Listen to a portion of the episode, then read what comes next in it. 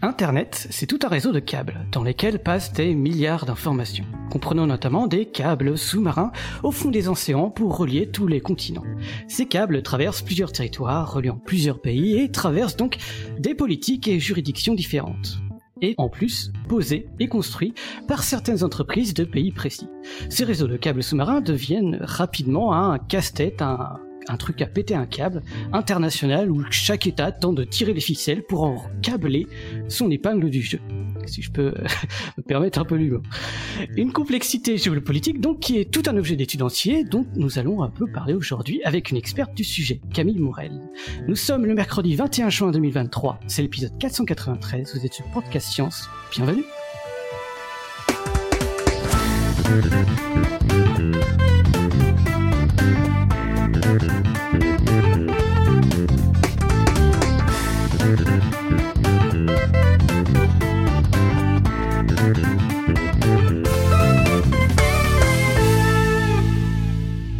Alors, autour de notre petite table virtuelle en cet épisode, nous avons donc tout d'abord notre invité expert du jour, Camille Morel, qui va aujourd'hui nous relier, nous câbler avec son expertise sur le sujet. Bonsoir Camille.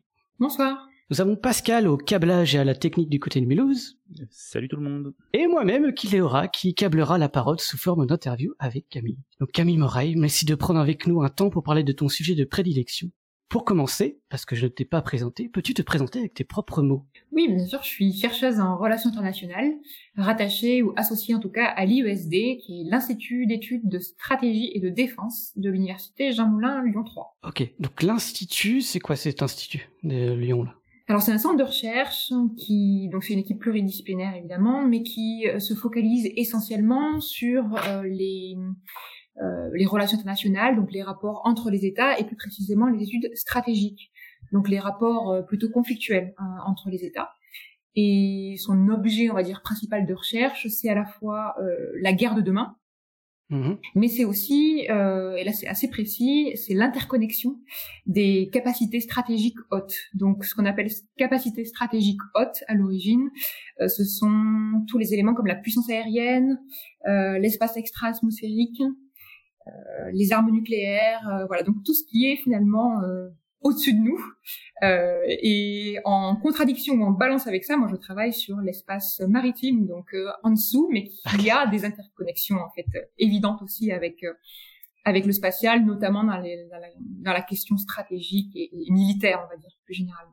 Ok, donc c'est pluridisciplinaire. Il y a beaucoup plus, beaucoup de disciplines là-dedans. C'est pluridisciplinaire. Après, c'est essentiellement quand même centré sur la science politique, Mhm. la sociologie, euh, enfin les sciences humaines et sociales, hein, voilà, même si il y a des apports évidemment d'autres chercheurs, euh, soit associés, soit en lien sur des activités particulières. J'imagine que le raccordement euh, aussi au, à tout ce qui est aérien, on va dire au-dessus de nos têtes, peut aussi être lié au fait que de façon générale les télécoms euh, sur les longues distances ont longtemps euh, été beaucoup ont beaucoup utilisé les satellites et que oui. J'imagine que ça peut être lié.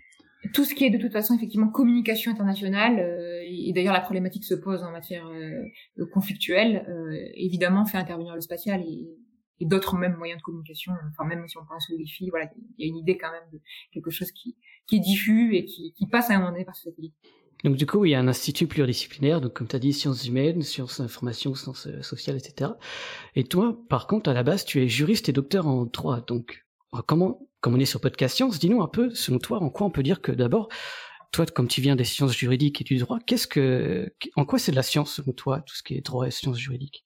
Alors, euh, je dirais que tout simplement, euh, euh, pour moi, ce qui détermine la science, c'est pas c'est pas le, domaine étudié, on va dire, c'est plutôt les méthodologies employées, les pratiques.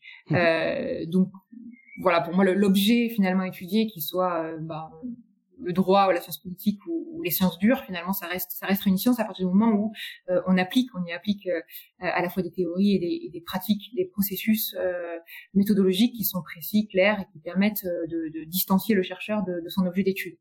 alors évidemment, c'est plus difficile sur certains aspects, les sciences humaines et sociales évidemment, et, et, le droit, c'est aussi compliqué puisque on va étudier finalement la plupart du temps des normes euh, qui sont, enfin, qui émanent d'hommes euh, et de femmes euh, voilà politiques hein, en général, ou en tout cas d'un législateur. et donc il y a cette idée que c'est compliqué d'étudier un système normatif sans comprendre qui est à l'origine, dans quel but il a été construit et comment il fonctionne. Mais en fait, on va se concentrer et analyser effectivement comment telle et telle problématique elle est prise en compte par le droit, euh, pourquoi le droit oublie certaines problématiques, euh, comment est-ce que euh, une thématique est envisagée à travers différentes normes. On va aussi étudier typiquement des des systèmes juridiques, le système judiciaire par exemple, qui met en œuvre en fait pratiquement ce, ce droit qui est, qui est théorique à l'origine et puis il y a toute une partie aussi histoire du droit notamment, et donc là on va s'attacher le plus justement, le plus scientifiquement possible, à démontrer comment est-ce que les processus sont mis en œuvre et comment ils sont appliqués euh, aujourd'hui. Euh, il y a aussi une idée de euh, comparer les systèmes judiciaires ou des normes entre elles, entre les différents pays par exemple, mhm. pour essayer de, de voilà d'aboutir à des bases de données, à des éléments les plus neutres possibles sur des, des, choses qui sont mises en place et qui le sont juridiquement. Ok, C'est intéressant aussi, tu as fait une, une, différenciation entre euh, l'application du droit et aussi ce qu'il y, a, ce qu'il y a derrière les textes derrière. Il y a une, vraiment une différence entre les deux euh, d'études des, des, des, deux? Alors en tout cas, il y a une intention euh, du législateur à, à, créer le droit. Euh, donc mmh. bah, voilà, une loi, elle naît parce qu'il y a, il y a souvent une ambition politique derrière, en tout cas un, un, un manque qui est repéré dans la société. donc il est construit de la manière la plus précise, détaillée possible. Mais derrière, effectivement, l'application qui en est faite, la mise en œuvre, elle est faite par des hommes et des femmes qui, euh, du coup, derrière, euh, tentent de, de l'appliquer de manière la plus neutre, qui ont d'ailleurs un, un, un, devoir hein, de ne pas surinterpréter ce, ce, droit, mais qui doivent se prononcer aussi parfois quand la loi n'est pas suffisamment précise, n'est pas suffisamment claire, mhm. euh, ce qui implique qu'il va y avoir même de la création de droit, en fait, par les praticiens du droit. Et c'est ce qu'on appelle souvent la jurisprudence. Donc il y a vraiment euh, ces deux volets, et ces deux volets, ce sont des volets qui sont étudiés euh, par, par les par, la science juridique. Hein. Et pour clore donc son petit, ce petit euh, paragraphe sur les sciences juridiques, donc parce que j'en parle un peu parce qu'on en parle, on n'a jamais parlé sur podcast science. Euh, quels sont un peu les thèmes qu'on peut voir par exemple euh, quand on fait une thèse en droit normalement? Alors, on peut étudier plein de choses. On peut étudier, comme je l'évoquais tout à l'heure, par exemple, le système judiciaire. alors, déjà, ce qu'il faut avoir en tête, c'est qu'il y a, il y, a, il y a pléthore de droits. Hein. Il y a du droit qui soit privé, public. Donc, on peut étudier mmh. la Constitution. On peut étudier euh, l'interprétation de certains textes en particulier sur des thématiques euh, précises, par exemple les changements de sexe. Euh, voilà, on peut étudier sur cette thématique-là comment est-ce que la loi elle est prévue, qu'est-ce qu'elle envisage, et puis derrière comment est-ce qu'elle est interprétée, comment est-ce qu'elle est mise en œuvre. on peut aussi avoir sur des sur des thématiques, on va dire plus générales, comment est-ce que le on a, avec le système judiciaire actuel, on a une imbrication de normes de différents niveaux, euh, à l'échelle européenne, à l'échelle française, par exemple nationale, euh, à l'échelle locale parfois. Comment est-ce que euh, ces différentes couches de droit, elles sont conciliables ou non Est-ce qu'il y a des, des difficultés, des problématiques en lien avec ces superpositions de droit Donc c'est voilà, on peut aller de la question de l'adoption à la question de euh, la jurisprudence euh, historique en matière de changement de nom. Euh, on peut étudier du droit pénal, on peut... Enfin voilà, c'est vraiment très, ah, très varié. vois, c'est large. Ok. Et donc toi, tu as, fait une thèse pas sur le droit ou les jurisprudences, etc., mais sur les câbles sous-marins, donc. Et c'est un thème sur lequel, donc, tu es devenu euh, spécialiste. Tu as notamment écrit tout un livre dessus qui est sorti, là, il y a quelques mois, début 2023, édité par CNRS Édition, hein, qui s'appelle tout bêtement Les câbles sous-marins. Donc, pour nos éditrices et auditeurs qui veulent aller plus loin que, plus loin que ce court épisode de podcast, hein, on partagera les références en note d'émission. Aujourd'hui, donc, ça va faire combien de temps? Plus de cinq ans que tu t'intéresses aux câbles sous-marins? Et pourquoi ce thème d'ailleurs? Parce que tu, comme tu sors de tes endroits, pourquoi ce thème des câbles sous-marins? Et faire toute une thèse. Alors le sujet, il est venu euh, parce que j'ai lu un, un, livre historique de d'un auteur qui s'appelle Kennedy, qui euh, euh un historien hein, donc et qui travaillait sur comment euh, euh l'Empire britannique avait utilisé les chemins de fer et enfin les réseaux de chemins de fer et les réseaux télégraphiques, notamment sous-marins mais aussi terrestres, afin d'expansion de son empire de, de son empire colonial. Et euh, la problématique, donc, elle est traitée d'un point de vue historique. Et j'ai, enfin, j'ai trouvé ça très intéressant parce que je me suis dit finalement, bah, les chemins de fer, on les a toujours, alors on les utilise plus de la même manière. Et les câbles sous-marins, en fait, ils existent toujours. Alors, la technologie, elle a changé. le dimensionnement, l'importance de ces câbles pour notre économie, notre société, elle, a changé, mais euh, qu'est-ce qui diffère dans cette relation entre une infrastructure et le politique? Et bon, en fait, il y a, y a, plein de choses. Il y a des questions juridiques qui se posent parce que ces infrastructures, elles, elles, elles traversent plusieurs espaces, et notamment donc des espaces qui sont sous différents régimes juridiques. Mais il y a aussi des enjeux stratégiques évidents et, et, des enjeux, j'allais dire géo, enfin, géographiques même sur qui relier comment. Et donc tout ça, euh, je me suis dit, bah il y a un intérêt. Il n'y a pas de, il y a pas de, de travaux aujourd'hui sur ce sujet. Mmh. Euh, on méconnaît cette infrastructure alors que euh, elle a l'air d'être un peu le socle de notre numérisation croissante. Donc mmh. Voilà, il y avait un, un, un enjeu intéressant. Est-ce qu'on peut dire que tu es un peu une pionnière du coup qui a sur le sujet?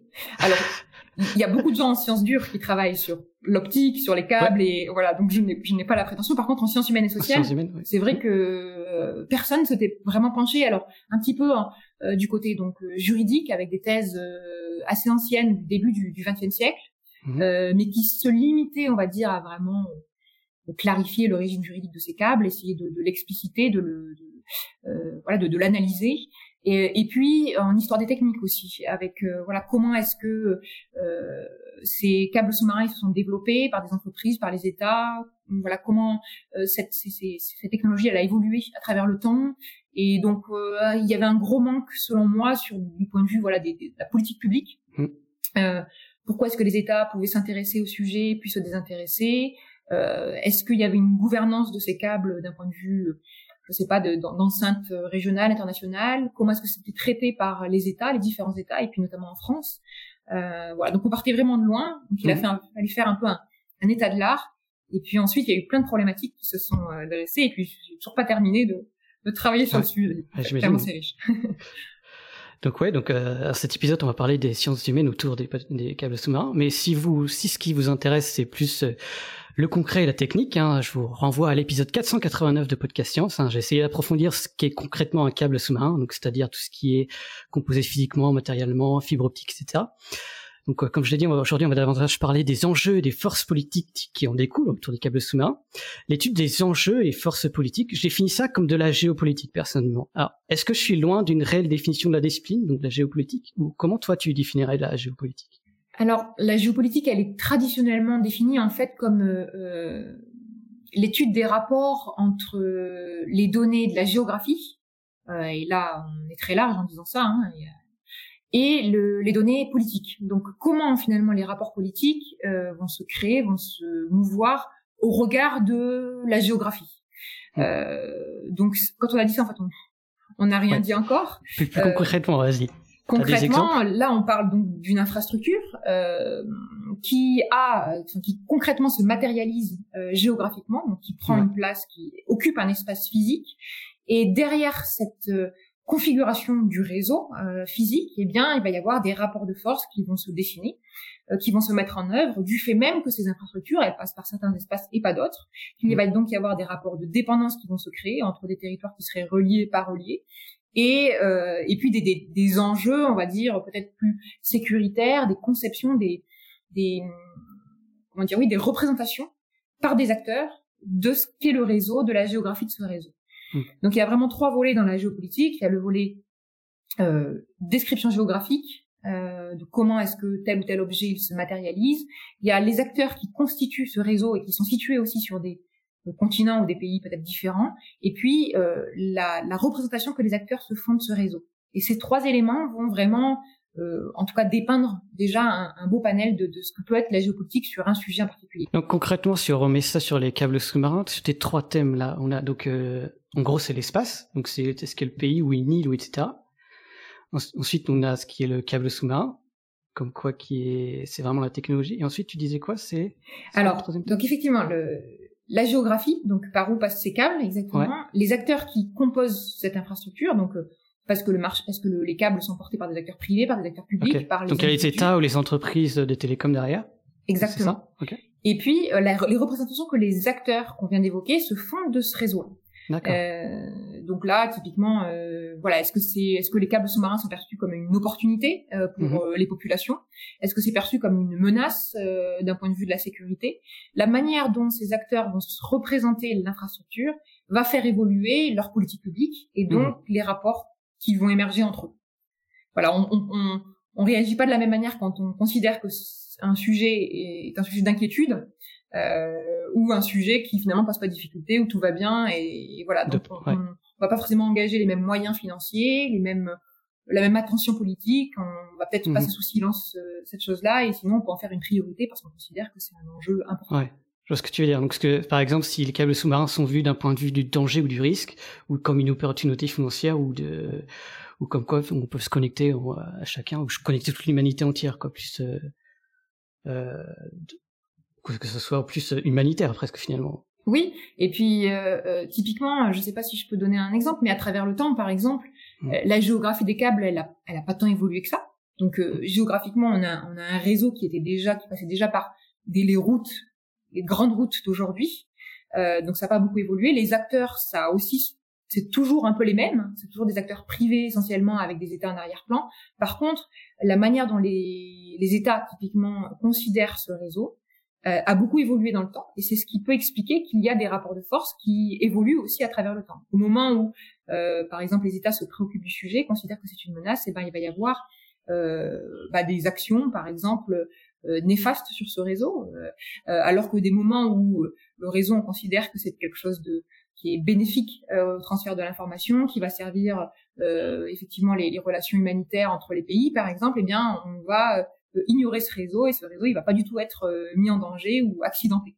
Mmh. voilà. Quelles sont les raisons qui peuvent pousser un, un acteur à voir euh, des câbles sous-marins comme quelque chose de néfaste euh, L'usage qui peut en être fait d'autres puissances ou Alors typiquement, par exemple, à l'ère depuis une dizaine d'années, on voit que les États anglo-saxons ont commencé à publier beaucoup sur ces câbles sous-marins, ce qu'ils ce qui pouvait les, les, menacer directement. Donc on a, on a senti que ces États considéraient le réseau comme quelque chose de critique, nécessaire à la population, mais mis en danger par potentiellement des actes euh, criminels ou terroristes ou autres. Euh, et donc maintenant, une série d'États autres, comme la France, comme euh, d'autres pays européens notamment, euh, cherchent à tout prix à euh, se positionner aussi sur cette question en adoptant des politiques publiques diverses pour finalement montrer que eux aussi ils se préoccupent du sujet et que c'est pas un sujet qu'ils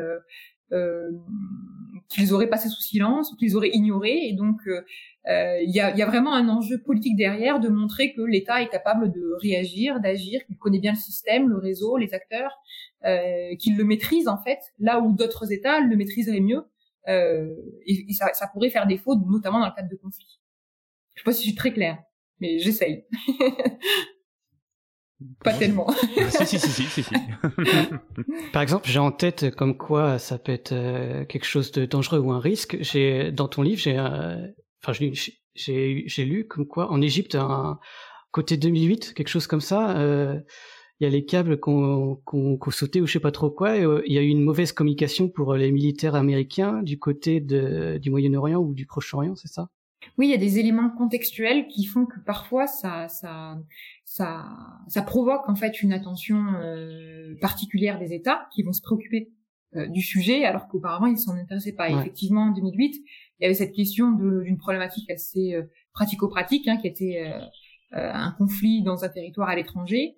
Et il fallait envoyer des vidéos de drones. Et puis effectivement cette coupure a priori de câbles sous-marins, elle aurait eu pour impact de ralentir ou de mettre à mal un certain nombre de transferts de données euh, vers euh, vers les états-majors euh, aux États-Unis.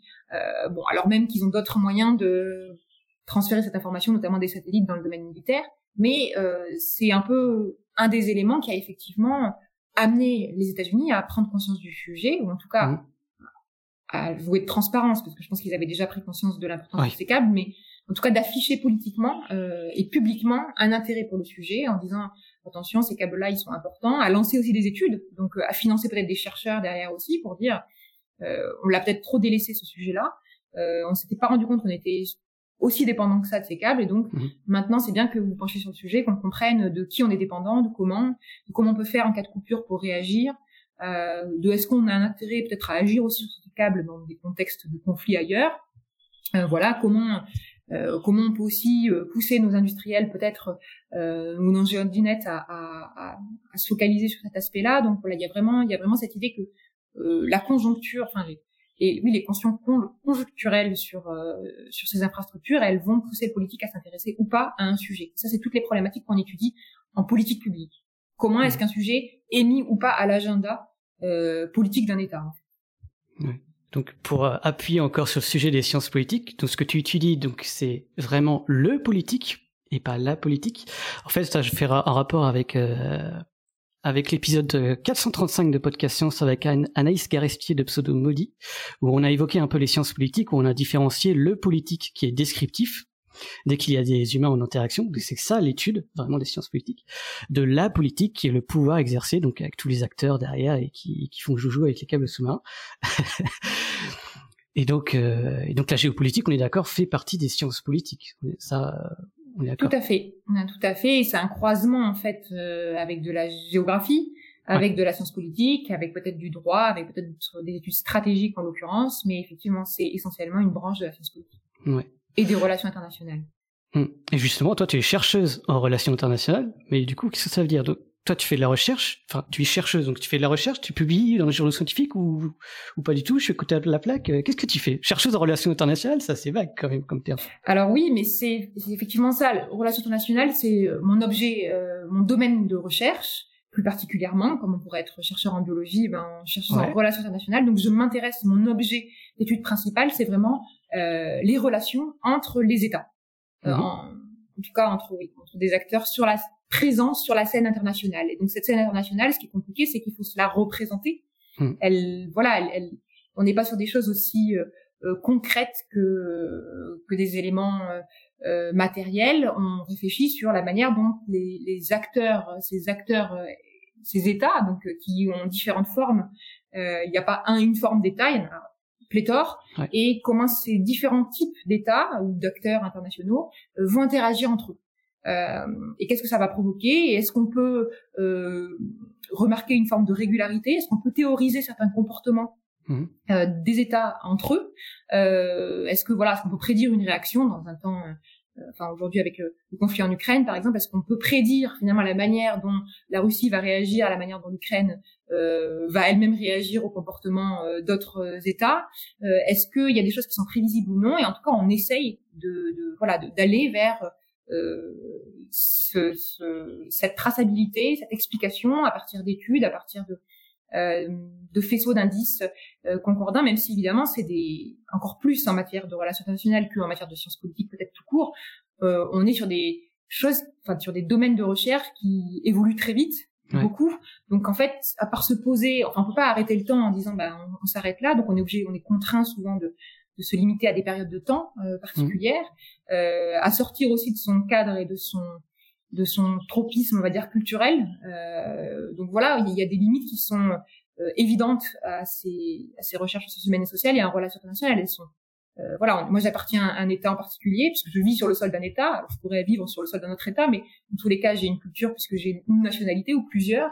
Euh, et donc il faut se départir aussi de ça pour être le plus juste possible. Et en tout cas, on essaye de tendre vers vers, cette distanciation euh, de, de, ces biais de ces biais cognitifs.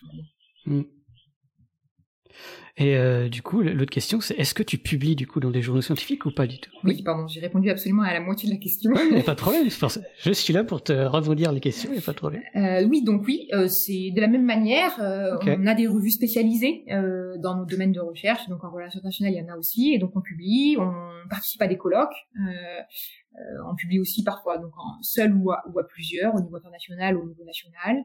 Euh, on participe à des colloques. On fait aussi, on essaye en tout cas de plus en plus de vulgariser aussi, donc euh, de faire de plus en plus d'interventions euh, médias, parce que selon les sujets d'expertise aussi, finalement, on peut pas, surtout en relations internationales, c'est impossible d'avoir une connaissance très large de tout ce qui se passe dans différents pays du ah, globe. Donc, on a des, mm. des aires de la même manière de spécialisation. Moi, par exemple, je n'ai aucune connaissance spécifique d'une zone géographique. Euh, en revanche, bah, je suis spécialisée sur une technologie ou un mhm. aspect qui est plutôt le maritime que, euh, voilà, que d'autres aspects. Mhm. Donc euh, voilà. Alors, on va résumer maintenant toutes tes activités professionnelles. Donc, tu travailles en lien avec l'Université de Lyon, comme tu disais, l'Institut d'études de stratégie de la défense, et également avec, en lien avec l'armée française, si je me trompe pas, parmi le Centre d'études stratégiques de la marine.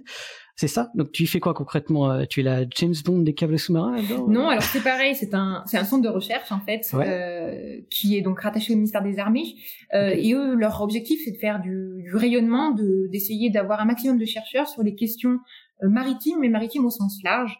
Donc euh, évidemment le tropisme principal c'est celui militaire hein, d'intérêt donc que ce soit armement de défense euh, mais aussi, euh, je sais pas, étudier les conflits armés, etc. Mais derrière, il y a aussi très largement euh, tout ce qui est lié au maritime, que ce soit économique, économie maritime, environnement, euh, pour essayer de montrer que euh, la marine française, en tout cas, s'intéresse à de nombreux sujets et qu'elle est présente dans les réflexions à différents niveaux, même si c'est pas son cœur de métier de travailler, par exemple, sur l'environnement, on s'en doute bien. Mmh. Euh, donc l'idée, c'est vraiment d'avoir un maximum de chercheurs sur des, dans des domaines divers pour euh, voilà faire réfléchir, contribuer à avancer aussi euh, les problématiques euh, et être présent, associer la société civile et l'université à des problématiques plus opérationnelles ou des difficultés qui seraient qui seraient rencontrées par par le militaire et par l'opérationnel. Donc en gros, tu partages toutes tes connaissances et tes, et tes recherches à l'armée française, c'est ça que tu oui, alors c'est, je suis associée, euh, je suis associée à leurs travaux, donc en fait ils me proposent de travailler sur telle thématique, par exemple, et je suis tout à fait libre évidemment dans le dans ce cadre de cette association, d'y participer ou non, euh, d'apporter mes travaux, de contribuer ou non. Mais par exemple, quand il y a des journées d'études mm. qui euh, sont organisées, qui vont réunir euh, par exemple des militaires euh, avec euh, des industriels, eh bien, on amène des chercheurs, des universitaires pour essayer de voilà, de déplacer le curseur, de faire réfléchir autrement, d'apporter aussi de la connaissance. Et puis ça s'alimente en fait. Nous aussi, on est quand on, surtout quand on travaille sur des questions bah, d'études stratégiques, euh, on a besoin d'avoir une connaissance euh, du monde militaire pour comprendre euh, véritablement leurs enjeux, etc., et pouvoir faire des travaux aussi qui se rapprochent le plus. On ne peut pas mettre des militaires en laboratoire, en tout cas pas vraiment dans des cadres spécifiques. Par contre, on peut aussi avoir des immersions, essayer de, de, de, comprendre, de suivre pour voilà pour étudier ce, ce phénomène comme un autre phénomène politique en, gros, en gros, tu apportes ton expertise, tu as une formation finalement à, l'armée, ou militaire, en gros, c'est ça que tu veux dire? Oui, on fait des formations aussi d'ailleurs, si je le dire, mais euh, typiquement, voilà, il y, a des, y a des écoles aussi un hein, militaire, euh, donc euh, par exemple, on peut tout à fait donner des, des, des cours magistraux ou des TD par exemple euh, à des militaires euh, à différents niveaux d'ailleurs de la formation que ce soit la formation initiale ou quand ils sont euh, quand ils ont déjà pris des postes importants et qu'ils ont déjà beaucoup de galons mais que mmh. voilà ils reviennent étudier réapprendre se réalir se comment dire se par curiosité aussi se réalimenter de, de, plein de choses qui ont évolué depuis le temps où ils sont sortis d'études pour mmh. être surtout dans les relations internationales pour comprendre en fait comment comment le monde fonctionne comment il évolue aussi en temps réel et être le plus raccord avec avec ce qui se passe donc aujourd'hui, on peut dire que l'armée française est sensibilisée aux câbles sous-marins et connaît un peu. Euh, je crois, pas mal. je l'espère. Et donc, euh, il me semble aussi que c'est l'armée qui protège les câbles sous-marins et ces données, c'est ça?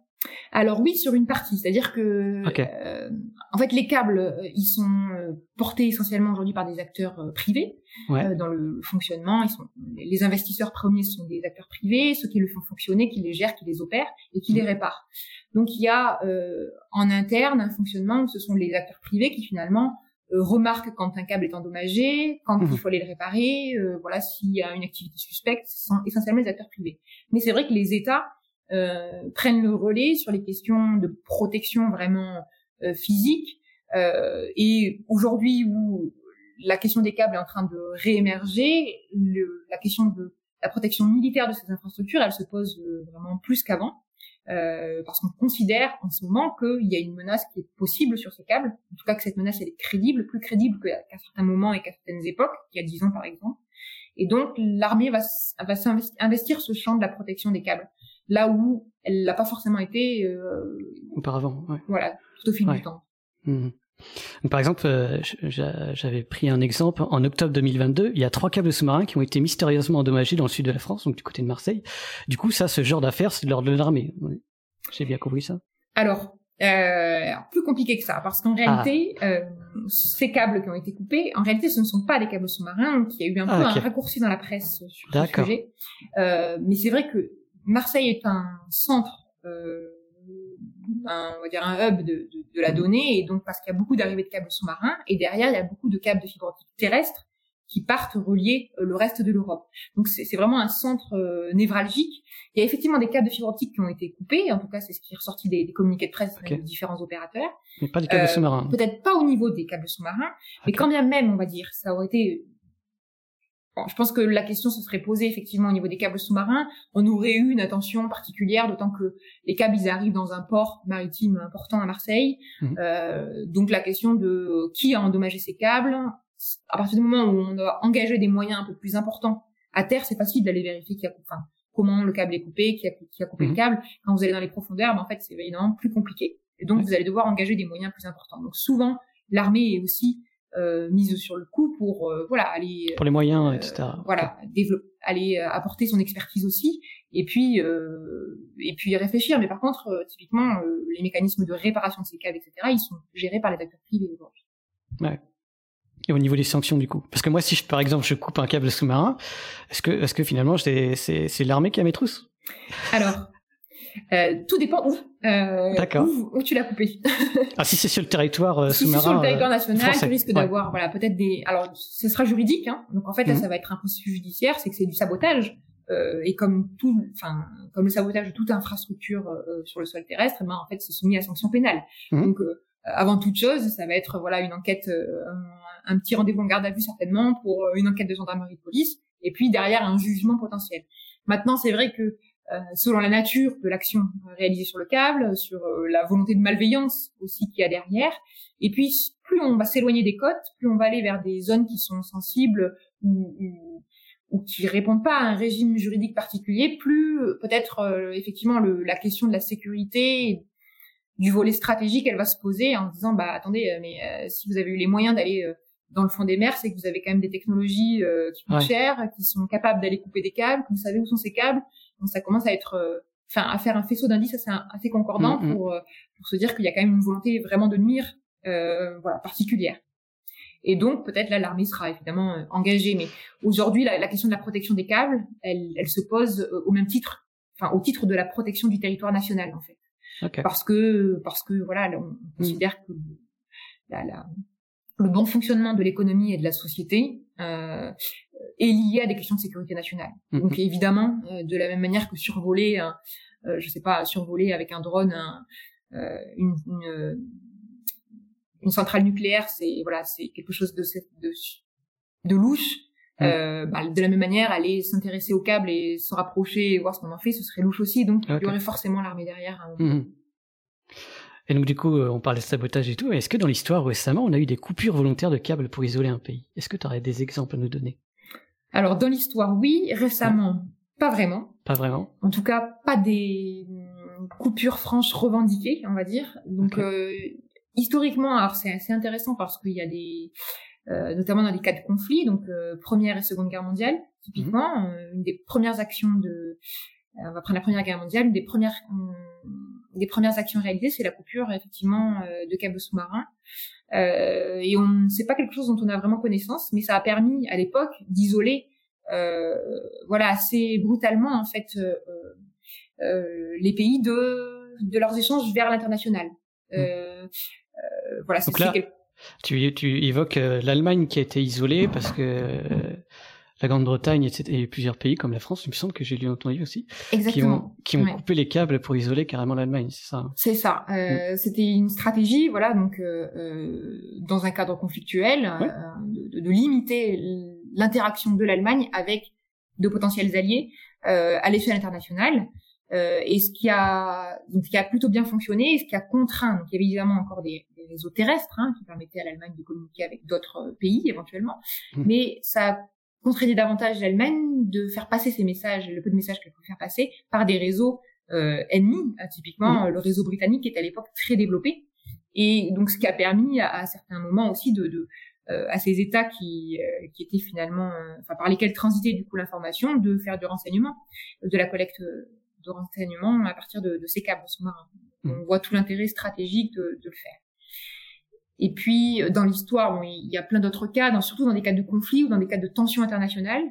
Euh, et je vais dire plus récemment, en fait, il y a, y a, y a effectivement des, coupures qui sont apparues un peu suspectes, euh, sans qu'on puisse mettre euh, le nom d'un État derrière ou le nom de, d'un acteur en particulier. Il y a des coupures assez rigolotes, enfin rigolotes dans le sens où elles n'ont pas créé de difficultés et elles sont assez anecdotiques, mais il y a eu au large du Vietnam en 2007, par exemple, des coupures de câbles qui ont été réalisées par des pêcheurs euh, en fait hein, des formes de pirates qui ont coupé des morceaux de câbles sous-marins euh, pour revendre euh, de la matière première. C'était des câbles en cuivre. Et donc voilà, il y avait quelque chose à, y gagner derrière. Bon, il y avait c'était évidemment du sabotage, mais il n'y avait pas d'intention voilà, criminelle ou autre. C'était voilà, pour revendre et pour gagner de l'argent. Euh, L'Égypte, hein, que tu as évoqué aussi tout à l'heure. Récemment, il me semble aussi qu'il y a eu l'Ukraine aussi du côté euh, de la Crimée, euh, qui a eu des câbles sous-marins coupés ou pas? Alors là aussi, on a, il y a rien qui est prouvé. Euh, Aujourd'hui, il y a rien qui a été revendiqué non plus par la Russie, par exemple potentiellement. On sait de toute façon que euh, typiquement la Russie, même dans le cadre du conflit en Ukraine, a visé à certains moments des infrastructures de communication, des serveurs notamment, donc au niveau terrestre, euh, elle a mis à mal certains satellites, etc. Donc, c'est tout à fait quelque chose qui est dans l'ordre, euh, on va dire, de leur stratégie et qui pourrait entrer dans leur stratégie. Maintenant, on n'a jamais eu de preuve que la Russie avait coupé tel câble. Par contre, euh, quand je parlais de faisceau d'indices concordants, on a depuis quelques années euh, une démonstration de la Russie, enfin une démonstration par la Russie de sa capacité à se renseigner sur les câbles, à aller, ils, ont, ils emmènent des, des navires océanographiques notamment, donc des, des, navires qui sont spécialisés dans la dans la recherche, dans la cartographie, euh, dans les, fonds marins, voilà, des fonds marins, euh, à proximité des câbles. Donc on les voit se balader. En tout cas, c'est ce que, pareil, hein, c'est des États plutôt anglo-saxons qui, euh, des États membres de l'OTAN aussi notamment, qui euh, communiquent là-dessus, ouais. qui communiquent exactement sur ce sujet. Et, et on, on voit bien qu'il y a des, voilà, il y a des suspicions en disant, mais en fait, pourquoi ils sont là autour des câbles? Alors, on, on, les voit pas agir, on les voit pas couper des câbles ou faire du renseignement, on sait pas trop ce qu'ils font. En tout cas, ils montrent qu'ils sont capables d'agir sur ces câbles. Et puis, euh, et puis voilà, il y a, y, a, y, a, y a, des faisceaux, euh, il y a des choses qui sont en parallélisme des formes, mais aujourd'hui, en tout cas, ils ont rien revendiqué. Euh, toute la question des câbles sous-marins d'un point de vue stratégique, c'est de dire, est-ce que finalement, aujourd'hui, à l'époque moderne, on peut avoir vraiment des coupures de câbles sous-marins par des États?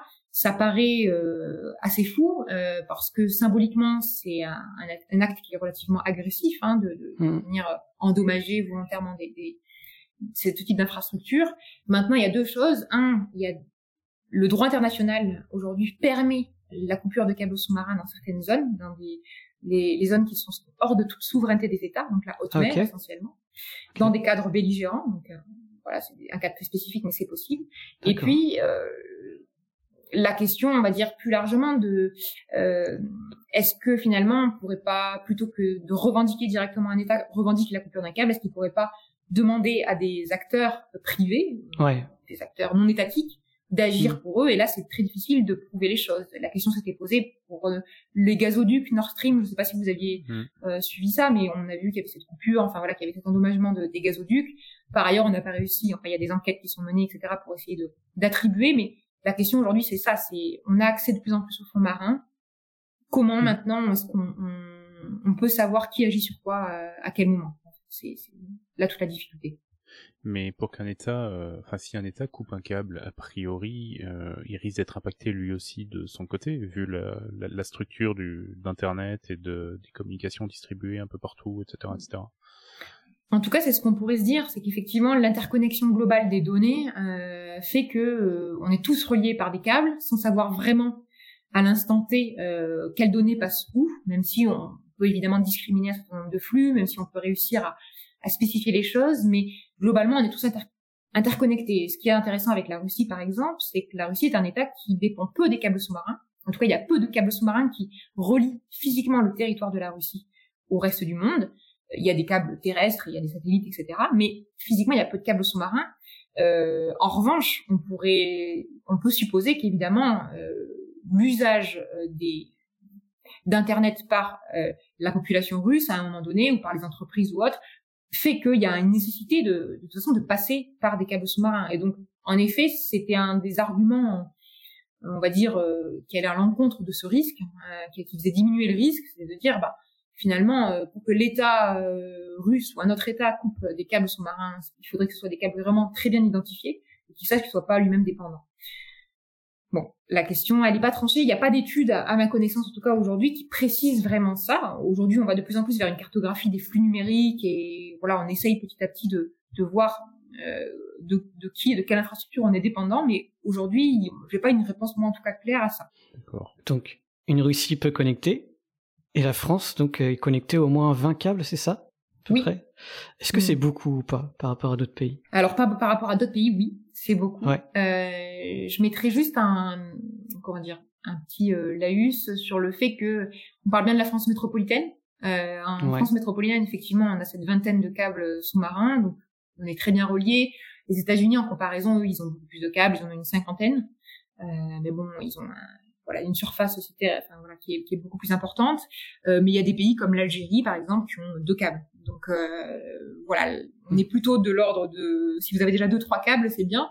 Euh, et puis après, si vous avez de la chance, vous avez des façades maritimes comme, enfin nous on a la chance d'avoir trois façades différentes euh, et, et d'être surtout sur un côté de l'Europe. Donc on attire aussi les investisseurs pour les flux qui vont ensuite aller vers tout le reste de l'Europe. on a cette chance.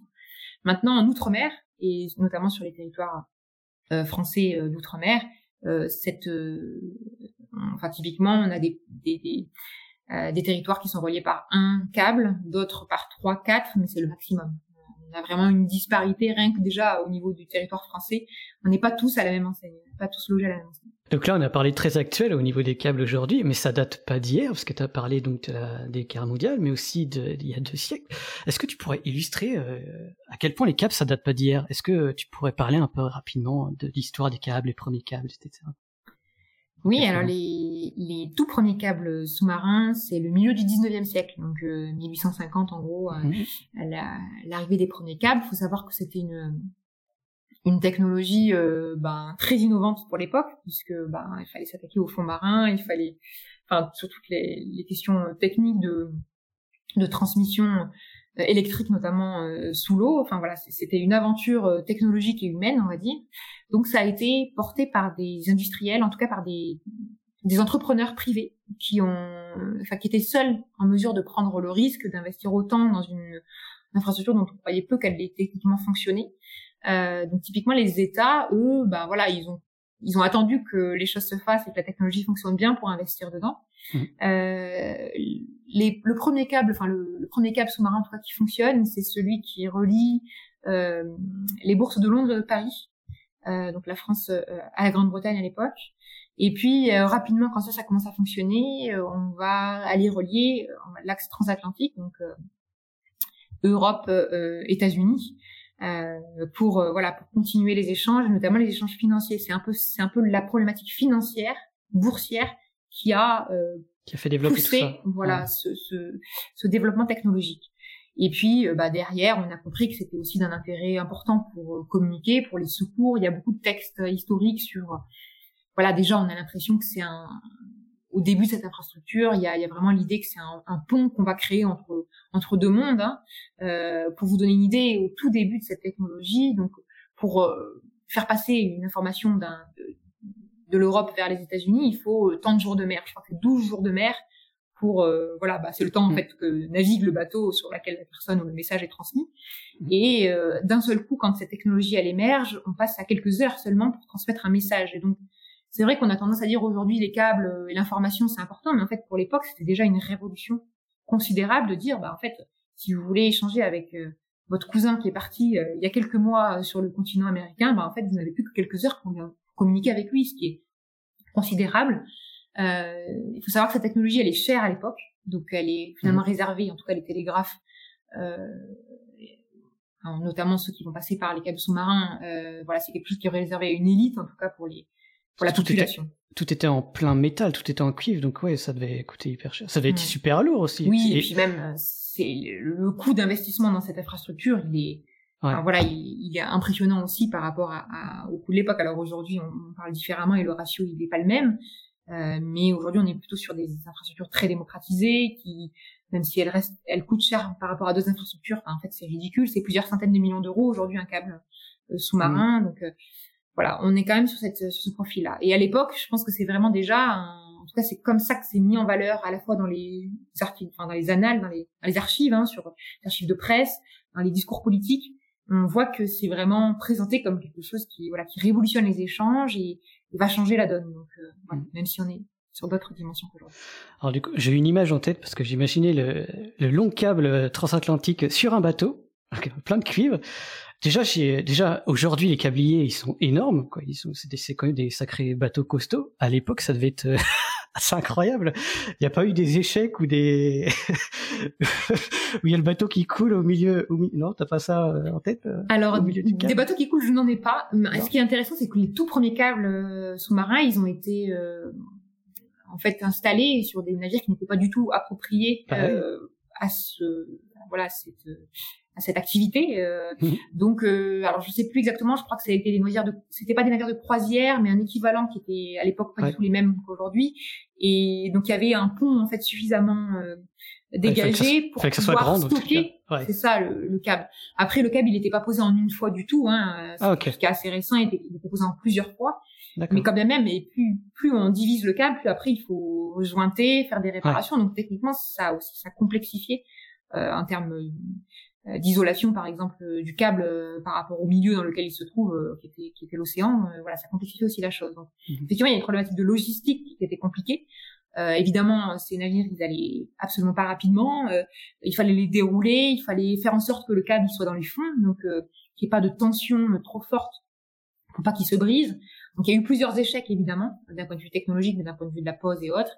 Et puis petit à petit, on voit, et ce qui est intéressant, c'est que finalement, le, comment dire l'essence du câble sous-marin, la manière dont il est conçu, les différentes couches d'isolant et finalement ça n'a pas beaucoup changé. Ce qui a changé, c'est la technologie à l'intérieur. L'intérieur, oui. Euh, mais derrière, c'est quelque chose d'assez rustique. Aujourd'hui, c'est rigolo quand on, quand on Bon, il y a évidemment des navires maintenant, donc les, navires câbliers qui sont spécialisés dans la pose et la réparation des câbles, ont des grosses cuves dans lesquelles sont enroulés les kilomètres et les kilomètres de câbles. Mais ce qui est intéressant, c'est c'est toujours, euh, c'est pas quelque chose qui a été robotisé, c'est toujours aujourd'hui euh, des, des, marins qui viennent enrouler les câbles. Donc il faut plusieurs euh, euh plusieurs jours pour ah enrouler, euh, mettre le, stock de, de, câbles dans la cuve. Ah et, et c'est pas fait par une machine. C'est vraiment fait, euh, voilà, par des humains qui se ah, relaient 24-24 jusqu'à ce que le. et c'est voilà, c'est assez, c'est assez surprenant en fait d'être sur quelque chose d'aussi rustique entre guillemets euh, pour mm. quelque chose qui est aussi techniquement enfin, développé ou en tout cas qui sert à notre économie développée aujourd'hui. Mm. Et euh, donc fin 19e, début 20e. Donc si on pense que c'est que c'était des câbles assez isolés, quand même il y avait plusieurs centaines de milliers de kilomètres de poser des, euh, déjà câbles sous-marins.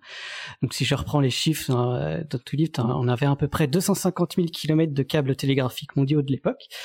Et on avait l'Empire britannique qui en possédait 100 000 à peu près. Donc on avait l'Empire britannique qui était quand même un peu en monopole euh, là-dessus, qui reliait donc euh, comme tu l'écris dans ton livre tous les tout son ancien empire en fait euh, britannique.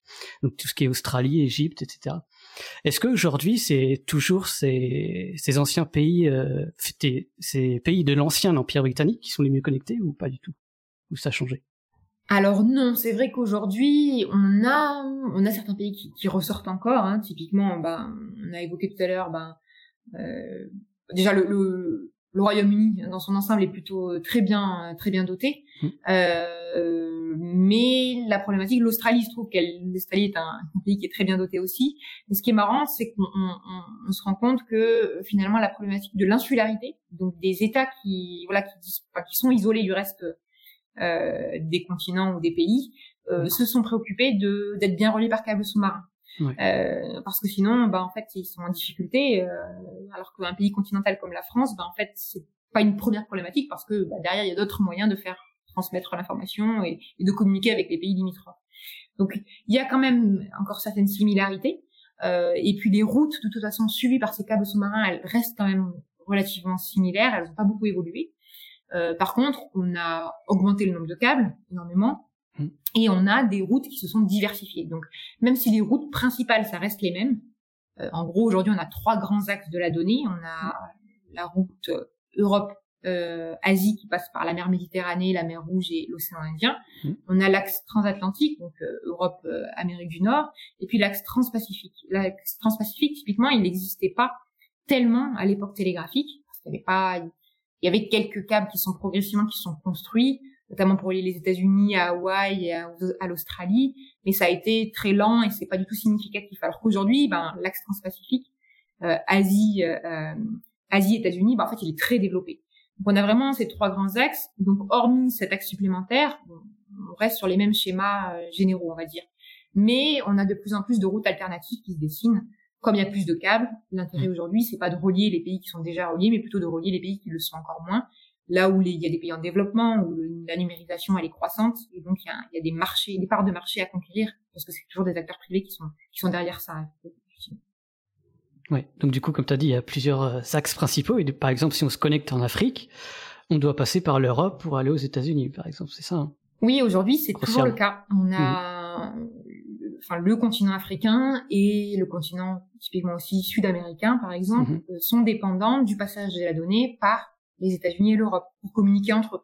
Alors, il y a quelques câbles hein, qui relient, par exemple, euh, euh, l'Afrique à l'Amérique du Sud. Euh, il y en a un ou deux, euh, mais finalement la capacité de ces câbles-là, elle est absolument pas significative. Et donc la majorité du trafic, ça va passer par l'Europe. Enfin, si je si je suis un citoyen africain et que je vais relier un citoyen sud-américain, moi je vais passer par le territoire européen, par le, les États-Unis et puis avant de redescendre. Donc il y a vraiment une forme de dépendance euh, et donc des rapports aussi qu'on pourrait parfois, voilà, peut-être pas de néocolonialisme, mais en tout cas il y a des rapports de force qui, qui se retranscrivent et puis des fractures nord-sud aussi qui sont assez euh, encore marquées, même si mhm. les choses changent évidemment. Mhm. Euh, et du coup, on, dit à chaque fois l'Europe euh, globalement, mais est-ce que parmi l'Europe, parmi les États de l'Europe, il y a une sorte de compétition pour avoir le, le terminal du câble, par exemple? Est-ce qu'il y a des compétitions politiques ou des enjeux, des enjeux de force, etc. Alors c'est quelque chose qui est assez récent en fait, on le remarque depuis peu parce que euh, alors il y a plusieurs éléments qui peuvent l'expliquer, mais euh, notamment depuis euh, depuis les années 2010, il y a de, de, nouveaux acteurs économiques un peu sur ce marché qui sont les, géants du net américains, hein, Google, Facebook, Amazon, qui mmh. investissent dans les câbles. Et euh, l'arrivée de ces acteurs-là a un peu bouleversé le marché, euh, les priorisations, voilà, les, les, objectifs en termes de prix et autres, et les routes qui sont suivies par ces câbles. Et l'idée aujourd'hui, c'est que comme les États euh, craignent des coupures de câbles, euh, voilà, ils, ils peuvent pas protéger dans l'intégralité les câbles. Donc leur stratégie, c'est souvent de euh, multiplier les liaisons, de faire de la redondance en fait sur le réseau. Et donc ils ont tout intérêt à avoir non pas un, deux câbles, mais dix qui relient, qui les relient à d'autres pays. Et c'est en ça que se, en train de se créer une, une forme de concurrence entre les États européens. C'est qu'ils veulent à tout prix attirer ces géants du net qui sont qui jouent énormément sur cette concurrence, qui font baisser les prix et voilà, et, qui essayent au lieu de relier effectivement euh, leur data center par un, câble, ils en font, euh, ils en créent, ils en, ils en construisent euh, trois ou quatre mmh. sur la même liaison. Donc l'idée c'est de dire, bah en fait, ok, si la première liaison États-Unis Europe elle est arrivée au Royaume-Uni, bah on veut que le deuxième câble il arrive en France et puis que l'autre il arrive au Portugal et que tout ça ça crée un système de résilience commune. Donc les États, effectivement, ils sont un peu une guerre pour à qui attirera le plus ces géants du net, parce qu'en plus derrière il y a des intérêts économiques évidemment, à, enfin économiques et stratégiques aussi à, mm. à, être le, le, réceptacle en fait de toute cette donnée à un moment donné. Que cette donnée elle transite par un territoire, c'est un atout. Euh, en tout cas, on peut l'imaginer même en termes de renseignement et autres. Donc euh, il y a vraiment un, enjeu euh, fort économique et, et, et sécuritaire. En Ouais. En gros, c'est ce qu'on appelle la souveraineté numérique, c'est ça, non? C'est qu'on soit... Ouais. Oui et non, c'est que ce qui est intéressant, c'est que c'est souvent quelque chose qui revient quand on parle de, de numérique et donc de câbles, mais mmh. la souveraineté numérique en termes de câbles sous-marins, à mon sens, elle n'a pas vraiment de sens, parce que euh, parce que c'est des infrastructures qui ont vocation à relier l'international. Mmh. Donc deux États, voire trois États, voire trente États entre eux. Et donc euh, ah oui, il y a une question, il y a une question de, de, de, de maîtriser ses propres données, et donc mmh pour l'État, c'est important, je pense, de maîtriser ben, euh, quelle destination est reliée. Enfin, mon territoire est relié par un câble euh, vers quelle destination Est-ce que ça, j'en ai la maîtrise? Est-ce que je peux choisir les acteurs qui posent ces câbles? Et là, on est sur effectivement des questions de souveraineté. J'ai pas envie que mes données elles soient transitées par tel ou tel acteur privé ou tel et tel État. Par exemple, on peut prendre un exemple d'un câble qui voulait relier la Chine aux États-Unis qui a été annulé, par exemple. En effet, c'est un exemple. Euh, les États-Unis, ils ont une politique très restrictive et euh, ils se refusent à, à, ce que leur territoire soit directement relié à un territoire chinois, en tout cas euh, sous sous influence potentiellement chinoise. Donc ils ont effectivement refusé l'arrivée d'un câble, qui était pourtant un projet commercial dans lequel il y avait des gens du net, d'ailleurs associés à ce, à ce réseau, donc c'est assez surprenant. Et ils ont refusé parce qu'il y avait la destination qui ne leur convenait pas et parce qu'il y avait un acteur chinois et en matière de numérique, euh, ils se refusent à voilà à soumettre mmh. leur technologie à d'autres acteurs euh, étrangers et notamment sans viser personne là la Chine. Donc euh, il y a vraiment cette idée voilà il y a, y a, une volonté de contrôle sur les données. Maintenant voilà il y a un paradoxe assez fort qui est que de toute façon la donnée qui doit circuler elle va circuler. Si on empêche un câble de, de relier directement les États-Unis à la Chine, la donnée elle va elle va rejoindre la Chine par plein d'autres types de voies qui vont passer peut-être par d'autres territoires voulus ou non voulus. Et donc ça, c'est quelque chose qui est voilà qui est un peu contradictoire. Donc il y a une question d'affichage politique important sur voilà on refuse et on veut pas que euh, ces câbles soient posés par tel ou tel type d'acteur.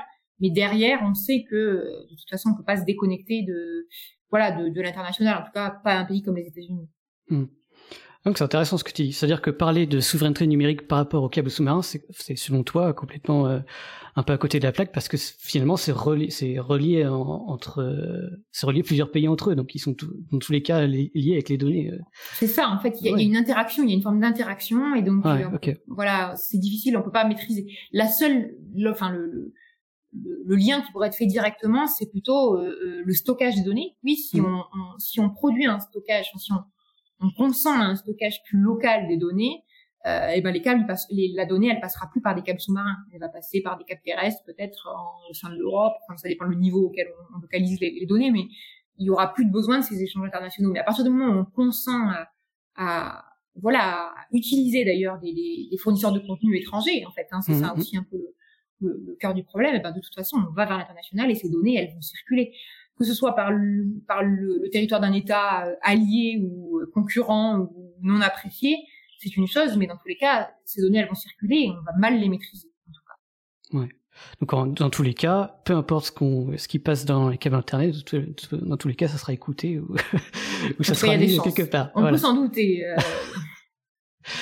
Euh, toujours un peu sur ce thème-là, en France, j'ai lu euh, ici et là, donc sur ces quelques articles, qu'au moins 800 personnes travailleraient uniquement à la surveillance des câbles euh, à la DGSE, donc à la Direction Générale de la Sécurité Extérieure. Euh, ces 800 personnes à la DGSE, ils font quoi Donc ces centaines de personnes, ils, surveillent physiquement les câbles ou ils écoutent aussi les données transitées ou enfin, selon toi, ils font quoi?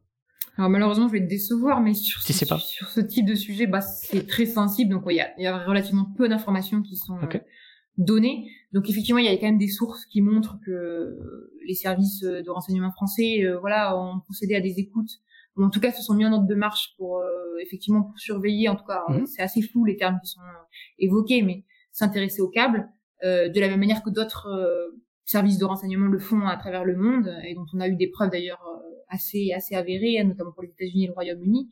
Mhm en parallélisme des formes, c'est évident que d'autres pays comme la France s'en occupent. Mmh. Euh, maintenant, qu'est-ce qui se fait exactement?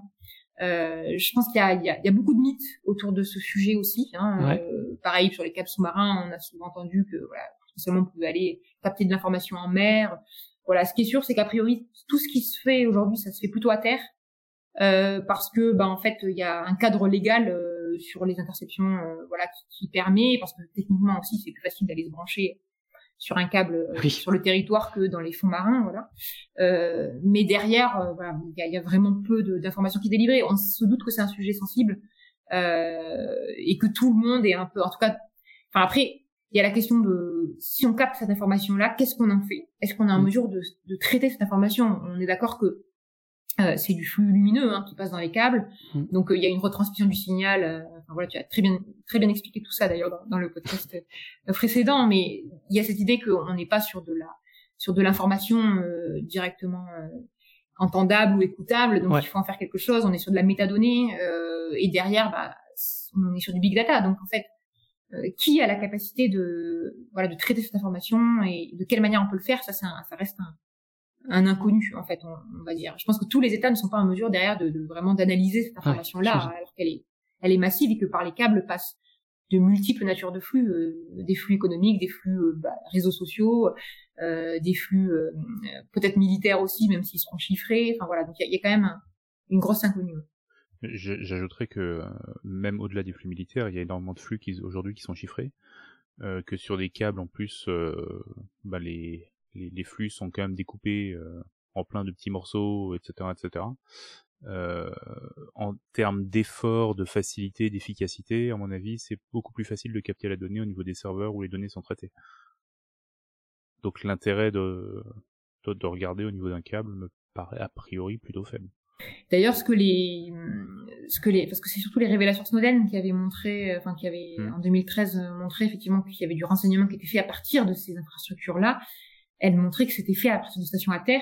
Donc euh, effectivement, à, des endroits, je ne sais pas si c'était au niveau des serveurs, mais en tout cas effectivement sur des euh, sur des enfin, sur des équivalents, en tout cas là où les équipements de retransmission du signal se font. Et euh, on voyait bien que c'était pas un moyen exclusif, c'était un moyen qui était associé à d'autres, euh, avec euh, bah, de la collecte d'informations au niveau des opérateurs de communication qui délivraient aussi de l'information. Donc c'était un peu un tout qui permettait finalement aux services d'enseignement américains et britanniques de euh, voilà, d'avoir une écoute un peu globale. Euh, et derrière, bon, ben, on sait qu'ils ont des moyens aussi de euh, de déployer des systèmes d'analyse qui sont beaucoup plus importants que d'autres États. Je ne sais pas quels sont vraiment les États qui sont en capacité de, hmm. voilà, de traiter tout ça. L'écoute aux États-Unis, est-ce que c'est lié avec ce que, ce que tu as appelé la Team Telecom? Pas du tout? Alors la Team Telecom, elle a vraiment un rôle typiquement quand on évoquait le câble euh, Alors c'est quoi, c'est quoi, c'est quoi la Team Télécom La Team Télécom, c'est une enceinte en fait inter euh, interministérielle mhm. euh, qui euh, a vocation à, à étudier l'intégralité des demandes de licence pour les câbles sous-marins. ok, c'est international ou juste aux États-Unis? Non, c'est juste aux États-Unis. Ouais. Euh, eux, voilà, donc c'est des représentants de un peu tous les ministères, donc euh, derrière économie, euh, sécurité, enfin militaire, euh, environnement, voilà, ils se réunissent et en fait, à chaque fois qu'il y a un projet de câble qui est censé relier le territoire américain, ils vont autoriser ou pas en fait la pose de ce câble-là sur différents fondements. C'est une sorte de conseil, euh, oui, équivalent. Et, et donc c'est eux qui ont typiquement, c'est eux qui ont refusé le, d'attribuer le permis pour le, le, câble, le fameux câble qui devait relier les États-Unis à Hong Kong, à, la Chine, et à la Chine. Ok. Oui, parce qu'au niveau Pacifique, la majorité des câbles sont liés soit au Japon ou quelques-uns à Taïwan, il me semble. Ça? Oui, en fait, les, euh, grands échanges économiques, de toute façon, euh, voilà, il n'y a pas de surprise. C'est mhm. déjà, enfin, globalement déjà les grandes mégalopoles, euh, elles sont reliées directement par câble. Et puis effectivement, au niveau Asie, les échanges directs, c'est donc il y a Taïwan, le Japon. Ouais. Donc il y a de vrais, il y a véritablement des comportements ou des, enfin, des stratégies, finalement, on peut vraiment dire ça, de qui on peut on se connecte à qui ou à quoi ou etc et c'est vraiment ça ton boulot du coup c'est d'étudier ça euh, comment va évoluer les communications qui va relier à qui euh, alors bah, du coup c'est même euh, aller au-delà c'est-à-dire qu'en apparence finalement ce sont des acteurs privés et les acteurs privés eux bah on dire que leur, la logique qu'ils suivent pour ces, pour la pose de ces câbles pour projeter un, un, nouveau câble c'est une logique purement économique parce que derrière eux leur intérêt c'est de faire de l'argent et de pas en perdre en tout cas. Mm-hmm. et pourtant euh, derrière, alors que l'État n'est pas un acteur qui investit, l'État euh, peut euh, contrôler, peut dire oui ou non à un câble, effectivement, peut euh, dire bah je vais appuyer mon industriel pour tel ou tel projet, mais il est relativement en arrière-plan de ce marché. Et pour autant, on voit qu'il y a des enjeux géopolitiques qui sont en train de, enfin, des rapports de force qui sont en train de se cristalliser sur ces infrastructures. De la même manière qu'on avait, on a vu ça déjà pour la, tout ce qui est 5G. Hein, on a vu que à quel point euh, ce sujet technique est, particulier, ben en fait, il, faisait parler de lui et à quel point c'est devenu euh, tous les États avaient leur propre politique en matière de 5G, qui est-ce mhm. qu'on accepte, qui on n'accepte pas.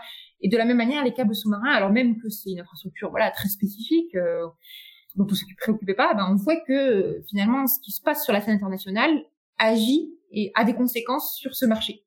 Euh, et inversement en fait. On voit que ce qui se révèle vrai quand on regarde même les interactions entre les acteurs privés dans le domaine, eh bien ça, ça peut révéler ou non des comportements qui sont présents plus généralement sur la scène internationale, et donc de dire à quel, à quel point est-ce que le fait d'avoir choisi de relier tel et tel État euh, par un câble sous-marin, enfin d'avoir fait atterrir son câble dans ces deux États-là, est-ce que ça révèle d'un choix qui est stratégique derrière, ou est-ce que c'est purement économique? Économique, oui. Et donc moi j'essaie de, de, de, voir justement de, au cas par cas de, de, comprendre sur tel projet, ben voilà, en allant interroger les acteurs qui ont posé ces câbles, en allant en regardant un peu ce qui est communiqué, euh, comment est-ce en allant parler aussi avec euh, les ingénieurs et, voilà qui à l'origine de quoi et qu'est-ce qui a pu jouer dans la prise de décision.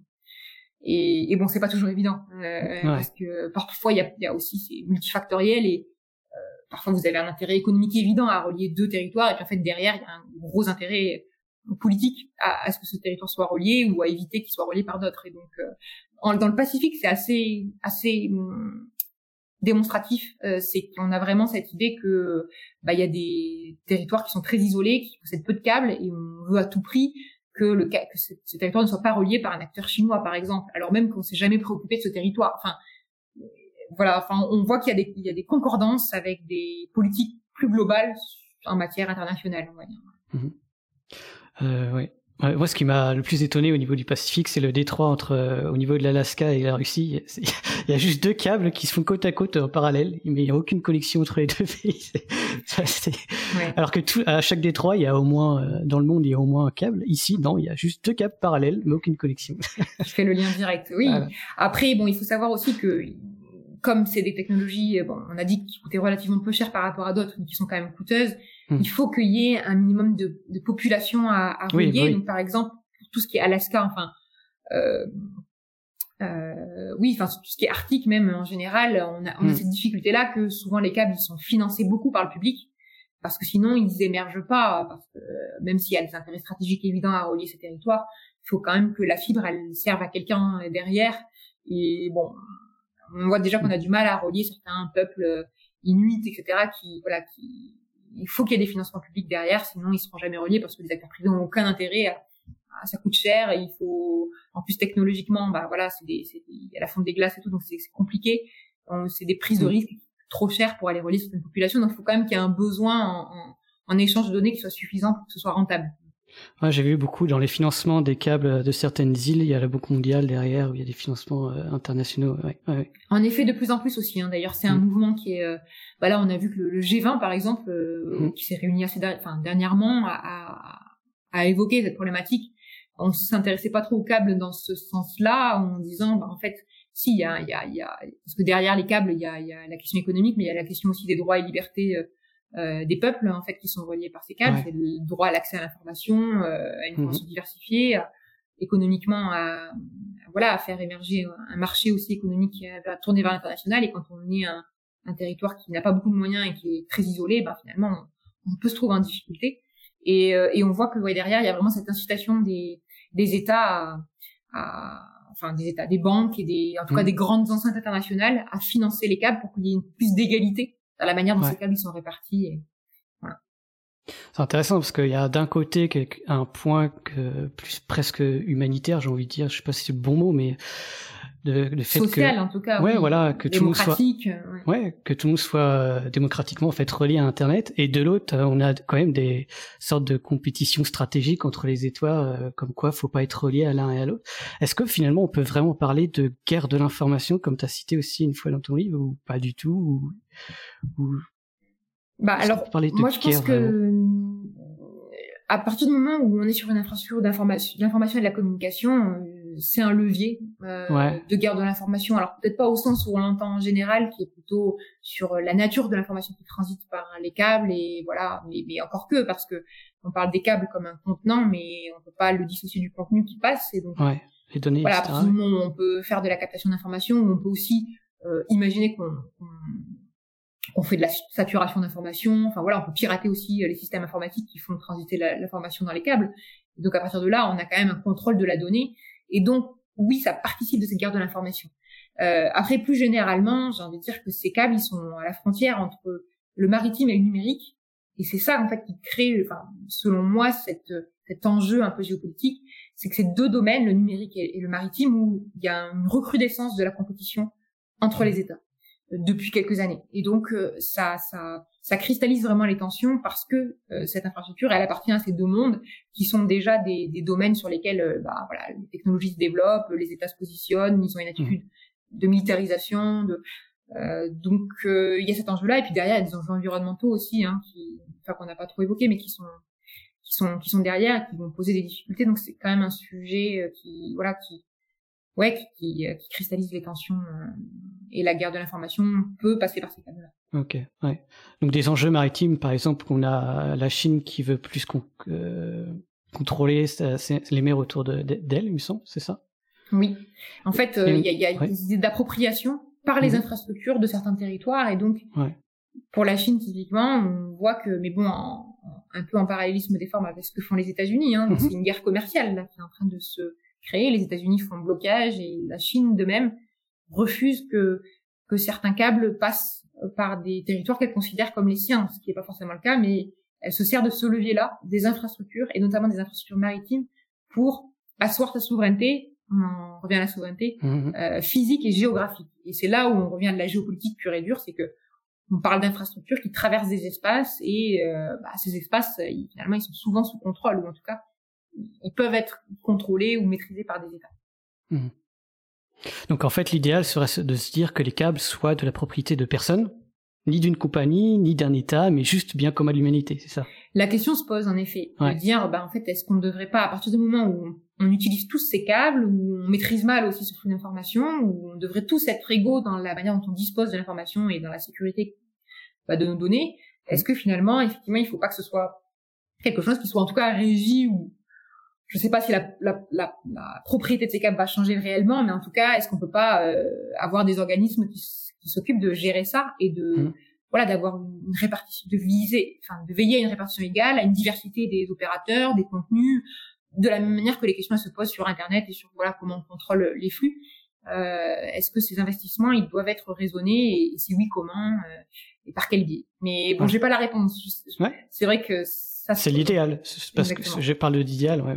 Parce qu'aujourd'hui, il n'y a pas d'organisation internationale qui gère euh, un peu tout ça. Enfin, si tu en as parlé, il me semble, de, au niveau de la pause, ou je sais plus quoi, euh, il y, a, il y a des organisations internationales qui existent quand même. Alors, il y a des organisations qui existent, qui ont en charge, par exemple, il y a l'Union internationale des télécommunications. Donc, Ouais. c'est une agence de l'ONU, en fait, hein, spécialisée dans les télécoms, qui, euh, typiquement, est chargée aujourd'hui de créer des standards, euh, euh, des standards techniques en matière de câbles sous-marins. Donc, Ok. euh, voilà, ils ont un peu cette spécificité-là, mais il n'y a pas une entité Ouais. internationale qui serait en charge de gérer, effectivement, de veiller, par exemple, à, à ce que les câbles ils soient bien répartis entre les différents acteurs.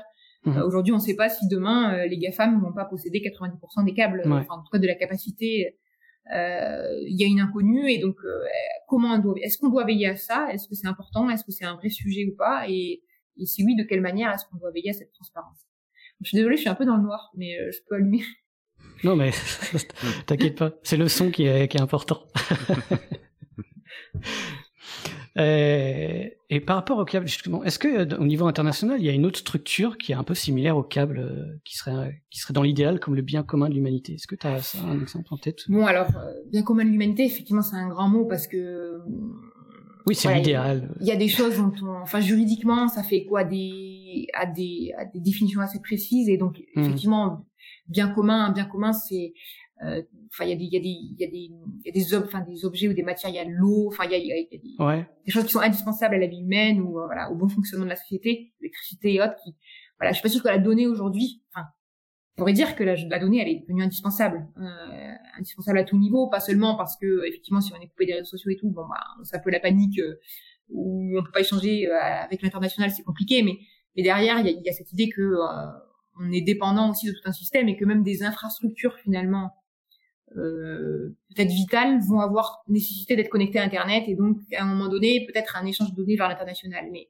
euh, oui, l'idée c'est de, de de se dire attention, euh, on parle d'infrastructure et, et, et c'est important que qu'on y ait tous accès de la même manière en dehors de, des questions économiques et autres. C'est bah voilà, si on a accès nous à, à cette information-là, il faut que les autres euh, aient accès. Après, c'est aussi un argument qui va en faveur de développement de ces câbles euh, et de plus de câbles et de on va relier des territoires qui ne le sont pas encore et bon je suis pas sûre que ce soit vraiment la bonne logique mais en tout cas c'est de dire ben il faut qu'on il faut au moins en tout cas qu'il y ait un organe qui puisse voilà, avoir une vision d'ensemble là-dessus et d'être en mesure de peut-être d'autoriser ou pas ces, ces câbles là ou d'encourager certains câbles au détriment d'autres Et donc pour terminer, selon toi, quel est l'avenir des réseaux des câbles sous-marins? En fonction de tes connaissances, de ton expertise depuis. C'est quoi l'avenir à peu près? Euh, Est-ce qu'il y a des nouvelles routes qui vont arriver ou je sais pas? Alors, il y a plusieurs questions qui se posent à travers cette question-là. Euh, Mhm. Je dirais que d'un point de vue technologique, d'abord, euh, aujourd'hui, on s'accorde à dire que technologiquement, bon, aujourd'hui, il n'y a pas d'équivalent en termes de capacité de transmission, de fiabilité. Ouais. Euh, Il n'y a pas d'équivalent au câble sous-marin. Donc euh, aujourd'hui, ben voilà, c'est euh, le filaire, mais sous-marin, euh, reste le, le meilleur moyen pour faire transiter de l'information de manière aussi peu chère, aussi, aussi fiable et aussi rapidement et en, mmh. d'aussi grande capacité. Euh, malgré tout ce qu'on dit sur le satellite, sur les constellations et autres, aujourd'hui, c'est des usages qui sont complémentaires. Mmh. Donc déjà d'un point de vue, il n'y a pas de rupture aujourd'hui technologique qui permet de voilà de concurrencer le câble. Euh, on sait qu'on va de et notamment depuis qu'il y a les Facebook, Google et autres qui investissent, on sait qu'on va vers des câbles de plus en plus puissants euh, avec un une capacité des câbles qui euh, qui explose, euh, un nombre de paires de fibres aussi par câble qui est en train d'augmenter. Donc on repousse un peu les limites bon, euh, petit à petit de, de, de ce qu'on croyait être euh, la capacité des câbles sous-marins. Mmh. Donc ça, ça va plutôt en faveur de, bah, ils ont de beaux jours devant eux euh, d'un point de vue technologique. Maintenant, euh, en termes, dans l'histoire des techniques, pour faire d'autres types de sciences sociales, c'est vrai que les ruptures technologiques en matière de communication, elles sont souvent inattendues et brutales, donc il pourrait très bien y avoir aussi quelque chose qui nous surprenne, même une technologie qui n'existe pas, et, qui émergerait rapidement. Bon, ça, j'ai pas la, la, réponse, mais aujourd'hui, en tout cas, on peut dire que dans les 5-10 prochaines années, le câble a encore de l'avenir. Mmh. Euh, maintenant, je crois que pour parler sur le volet peut-être plus euh, géopolitique, c'est on voit que là, on a une recrudescence d'attention des États, vraiment très forte pour le sujet. Euh, à tort ou à raison, là n'est pas la question, mais le fait est que euh, c'est un sujet qui est mis à l'agenda euh, au niveau national. Donc chaque État, en tout cas, essaie de se positionner, mais même des petits États qui n'ont pas vraiment euh, voilà de, de, l'habitude de se positionner, essayent de dire bah, c'est un sujet important, voilà comment on le prend en compte d'un point de vue euh, sécuritaire, d'un point de vue économique, etc. Donc c'est vraiment un enjeu de politique publique. Et puis au niveau des enceintes régionales et internationales, ou que ce soit au niveau de de l'OTAN par exemple, donc sur des questions sécuritaires, militaires, des questions environnementales à l'ONU, euh, des questions de souveraineté euh, numérique, on en revient avec l'Union européenne qui essaie de réfléchir à est-ce qu'on est dépendant des flux, de qui, comment.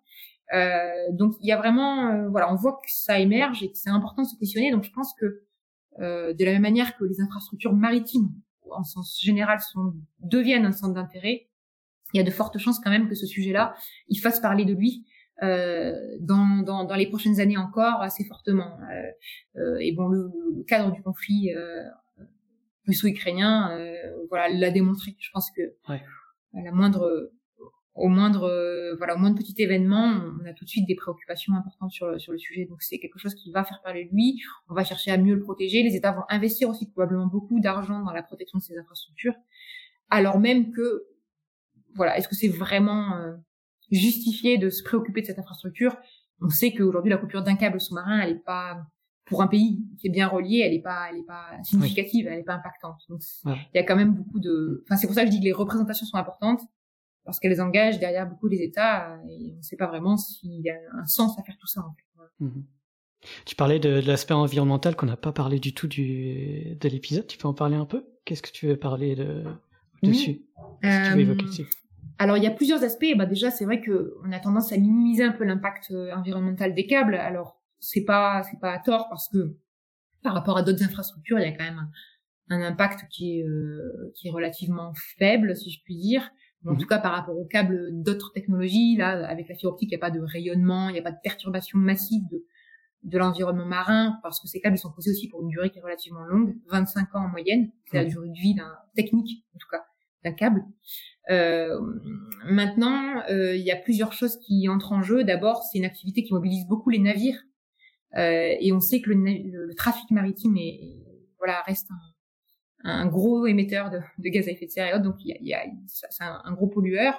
Par ailleurs, il y a des composants plastiques à l'intérieur de ce câble, euh, notamment pour isoler, enfin voilà, le, le peu d'électricité qui passe par ces câbles. Euh, il y a évidemment de toute façon c'est une infrastructure conçu par la main de l'homme. Et puis plus généralement, euh, bah, finalement, les câbles participent à l'empreinte globale du numérique. Et ça, je crois que c'est quelque chose dont on ne parle pas assez. Ouais. Euh, voilà, on, on dit bah c'est bien d'avoir des câbles. Alors les câbles ils sont de plus en plus puissants, donc au moins déjà c'est évidemment on impose on imposera peut-être à terme moins pour une capacité plus forte, mais derrière c'est on a des câbles parce qu'on a nos usages qui qui sollicite ces transmissions de mm. données et, et donc ça c'est quelque chose je pense qu'on dont on parle relativement peu. Euh, Est-ce que c'est pas négligeable finalement par rapport au data center finalement les câbles sous-marins? Euh, euh, Ben alors oui c'est sûr que par enfin après j'allais dire les data centers en lui-même euh, bon il faut bien qu'ils relient aussi. Oui, enfin la, la plupart du temps les data centers sont reliés entre eux et ouais. c'est ce qui enfin c'est ce qui comment dire, qui, qui sollicite aussi d'ailleurs, enfin qui encourage les GAFAM à poser notamment des, des câbles sous-marins euh, entre leurs data centers et, mmh. et bon, oui, c'est moins énergivore. Euh, on pourrait se dire que c'est assez paradoxal d'ailleurs, parce que pour transmettre de l'information d'un bout à l'autre du globe, euh, finalement, il y a moins besoin d'électricité, mais quand même, même. Et puis de plus en plus, les câbles arrivent directement dans les data centers. Donc finalement, la problématique, elle, finalement, est-ce qu'on a, maintenant. voilà, elle est liée. Et est-ce qu'on peut vraiment penser la question du câble sous-marin seul Bon, je suis pas sûre, mhm. mais mais ça rejoint un peu l'idée que de toute façon, oui, si on prend séparément le câble, l'impact est relativement réduit par rapport à d'autres. Euh, peut-être par rapport au data center, peut-être par rapport à d'autres infrastructures euh, comme les, les gazoducs ou autres.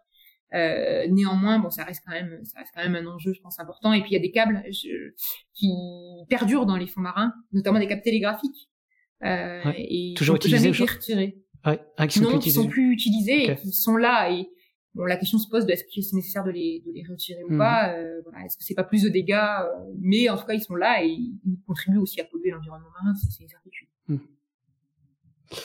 Euh, c'est un, un, de tes domaines de, d'études justement l'aspect environnemental des sous-marins Alors malheureusement je l'avais pas travaillé dans, la, dans le cadre de la thèse, euh, mais pour le livre aujourd'hui. je me suis aujourd'hui parce qu'aujourd'hui enfin voilà moi c'était un peu une frustration, j'avais pas le temps, et ça rentrait pas dans le voilà pas de okay. tout et, et, là aujourd'hui ouais, j'essaie de, de, de, de, cibler un peu plus ça et de voilà c'est aussi dans l'air du temps mais je pense que c'est intéressant d'avoir des données chiffrées et là on mmh. n'en a pas forcément euh, aujourd'hui en tout cas pour le moment. On va clore cette interview. Si tu veux évoquer un autre thème, euh, quelque chose de plus précisément? Bon, On a fait un beau tour d'horizon, hein, déjà, je crois. de toute façon, pour aller plus précisément, hein, je vous renvoie au livre euh, de Camille Morel, euh, Câble sous-marin, chez CNRS Éditions. Comme ça va être très court, cette, cette émission, on est quand même à 1h20 d'enregistrement. Ok. Donc pour clore cette interview, on a pris l'habitude aussi de reprendre deux petites questions habituelles de repris de Jean-Michel Rabarsard. Comme tu as été souvent interviewé, j'imagine que tu as déjà une petite idée, une petite réponse à chacune de ces questions. La première, quelle est la question qu'on te pose tout le temps et donc tu t'es, dont tu es lassé euh, Ben, euh, on l'a pas évoqué, mais on l'a évoqué indirectement. C'est souvent, euh, euh, mais est-ce que vous pensez que les câbles sont une vraie menace Enfin, est-ce qu'il y a un vrai risque de blackout en coupant les câbles sous-marins? Voilà. Hmm. C'est une question qui revient, mais parce que je pense que les journalistes euh, reprennent à chaque fois le même, les mêmes mm. articles et les mêmes. Et bon, bah, ça j'en peux plus. j'en peux plus parce qu'en plus j'ai pas de réponse fiable et derrière, je pense que voilà, c'est ça, on dit que ça participe un peu à de l'alarmisme. Mm. On est encore dans, dans le thème de la, de la représentation des câbles, comme quoi dans le, dans, tout le monde au quotidien, peut-être qu'il y a un danger ou je sais pas quoi. Alors que l'hexagone, comme on a dit, était relié à 20 câbles, donc un ou deux câbles qui coupaient, bon, ça va refaire un détour une part, et puis voilà. Quoi. Certainement. En tout cas, voilà, il y en a pas de, on n'a pas d'exemple concret aussi. C'est, on le sait sur les petites îles, mais en tout cas, euh, c'est toujours comme ça. On, se rend compte aussi des dégâts quand il y a des, il y a des catastrophes. Mais bon, enfin voilà, je pense qu'il faudrait avoir vraiment coupé plusieurs câbles. Et mhm. c'est un peu le discours courant. Et la deuxième question, quelle est la question que l'on oublie souvent de te poser et que pourtant tu trouverais intéressante de développer? Ah bah, je vais à la question environnementale, c'est sûr. Sans surprise. Nicole a évoqué un peu. Euh, on, euh, aussi, on parle dans ton livre aussi un peu de Open Cable et Smart Cable. Euh, tu peux en parler un petit tout petit peu, quelques mots? Oui, c'est vrai que ça rejoint la problématique environnementale aussi. j'ai pas euh, effectivement, donc c'est c'est des c'est des câbles qui sont enfin c'est souvent des l'idée c'est de réutiliser les câbles de communication mmh. et de les utiliser pour euh, avoir de, l'information, enfin avec des capteurs qui sont mis dessus, euh, de l'information sur l'environnement marin, euh, le changement climatique, euh, tout ce qui se passe dans les fonds. En gros, comment on peut réutiliser ces infrastructures qui existent, qui ont un objectif euh, qui est celui commercial, le transmettre de la donnée, à d'autres fins. On peut réutiliser parce que c'est une opportunité euh, vraiment incroyable d'avoir ces infrastructures présentes et comment est-ce que scientifiquement on peut les utiliser pour voilà pour faire évoluer la connaissance scientifique notamment euh, donc il y a, y a, des initiatives qui sont développées euh, dans certaines universités et aussi à l'échelle internationale maintenant. Euh, L'ONU notamment chapeaute un, un, un, groupe de travail sur ce, sur ce sujet parce que la question c'est bah il faut que ce soit rentable, enfin il faut réussir à trouver des ajustements avec les entreprises privées pour pouvoir euh, poser et développer ces capteurs euh, scientifiques sur des câbles technologiques sans qu'il y ait des problèmes de confidentialité, sans qu'il y ait des problèmes de d'interférence ou des trucs comme ça. Ouais, Exactement. Ouais. Mm. Mais c'est un, c'est un super sujet, c'est quelque chose qu'il faut suivre parce que ça va, ça va, voilà, ça va se développer. Ça prévient aussi les, il y a certains capteurs qui permettent d'éviter les tsunamis.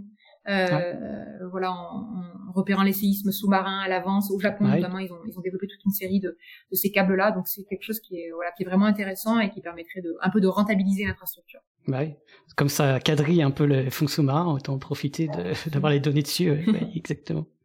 Il semble que j'avais évoqué une, de mes toutes premières chroniques, un, ancien câble sous-marin du côté de Toulon qui a été utilisé pour euh, repérer des ondes gravitationnelles. Je vais vous mettre ça dans les notes d'émission, je m'en souviens plus exactement euh, à quel épisode c'était, mais ouais. Par exemple, quoi. Ah oui, oui, il y a plein d'usages euh, qui sont évoqués. C'est vrai que Bon, et après, on peut parler aussi d'usages du, enfin, duo, hein, qui sont en train aussi de se développer. Et là, bon, on dérive un peu, mais qui sont liés à cette possibilité. C'est à partir du moment où on se développerait des capteurs d'un point de vue recherche, on peut, on peut imaginer aussi qu'il y aurait d'autres usages qui seraient faits euh, même pour des fins peut-être plus militaires ou. Enfin, donc, il, y a plein, il y a plein de sujets qui découlent de ces, de smart cables. Ouais. Ça veut dire un câble intelligent en plus. Enfin, c'est comme ça qu'il... C'est assez rigolo. Parce qu'il y a des petits capteurs dedans, et du coup, ils appellent smart. Ouais. Est-ce que tu as amené une citation pour l'émission? Euh, Ah oui, euh, tout à fait. Alors je, ça, je me suis creusé la tête hein, parce que euh, en fait j'avais un petit calepin où je notais depuis voilà depuis euh, adolescente je notais des citations et, je ne retrouvais pas et je me suis dit mais c'est ah. le comble c'est pour une fois que j'ai eu l'occasion de l'ouvrir et de mais j'ai retenu j'ai retenu une, une citation de, de Nietzsche que j'aime bien alors il faut juste que je l'ai notée quelque part parce qu'elle est pas très longue mais quand même ah, c'est trop ton temps voilà. Les convictions ont des ennemis, euh, sont, des ennemis, sont des ennemis de la vérité, plus dangereux que les mensonges.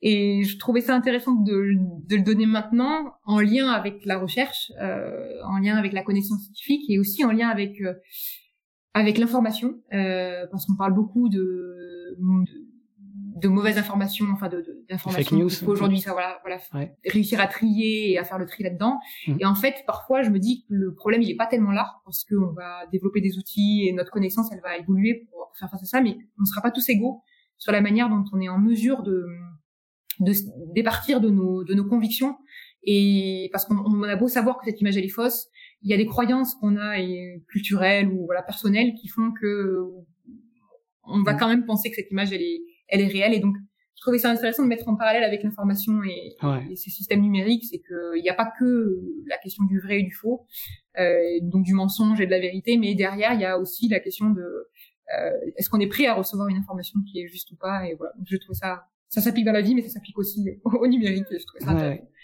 Très bon choix. Ouais, ouais. On finissait, on finit en, fait c'est une petite euh, petite citation euh, psychologique, le coup, euh, la psychologie, les biais cognitifs, etc. C'est bien. En tout cas, merci encore Camille d'être venue parler avec nous de tes travaux et de tous ces câbles et, réseaux. Merci à toi. Bah merci, euh, merci pour pour, euh, pour l'intérêt pour le sujet et puis euh, je suis ravie d'avoir participé à cette émission que, que je suis maintenant avec avec enthousiasme. Et merci poditrices et poditeurs de nous avoir écoutés. En espérant que cet épisode ne vous ait pas fait péter un câble et qu'il soit aussi clair qu'écoutable, on se retrouve au prochain épisode. On se tient en courant par télégramme en attendant que servir la science soit votre joie.